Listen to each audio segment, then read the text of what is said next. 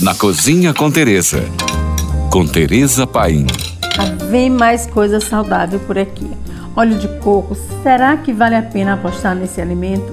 Muito se fala sobre os benefícios do óleo de coco para a saúde, na sua dieta e até para treinos. O óleo de coco é formado por triglicerídeos de cadeia média, que em contato com o estômago se transformam em um potente antibactericida, antifúngico e antiviral, ou seja, age diretamente na imunidade.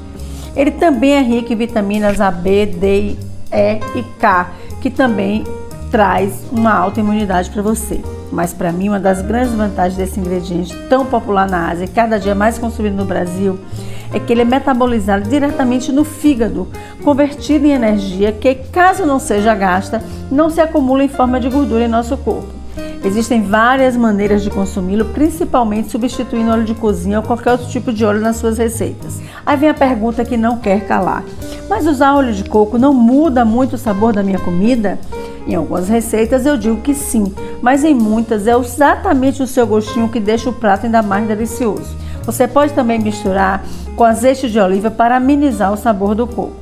Mas você precisa ficar atento que existe mais de um tipo de óleo de coco. Pode ser óleo refinado, que é quando ele é obtido do coco seco, ou extra virgem, que é quando ele é feito do coco fresco. E é exatamente esse que traz mais benefícios para a saúde, uma vez que ele não passa por processo de refinamento e, logicamente, não perde nutrientes.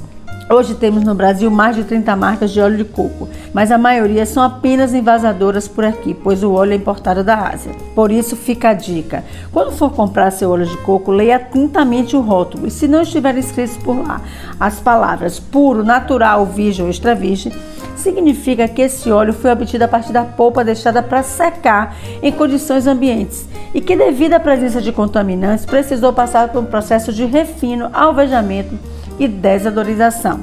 Novamente, as melhores marcas de nosso óleo de coco aqui no Brasil está em nosso querido Nordeste. Eita Nordeste que produz coisa boa, gente. Por hoje é só, mais dicas me siga no Instagram, arroba Tereza Paim, ou se você tem alguma pergunta, mande para nós. Fique agora com nossa deliciosa programação GFM.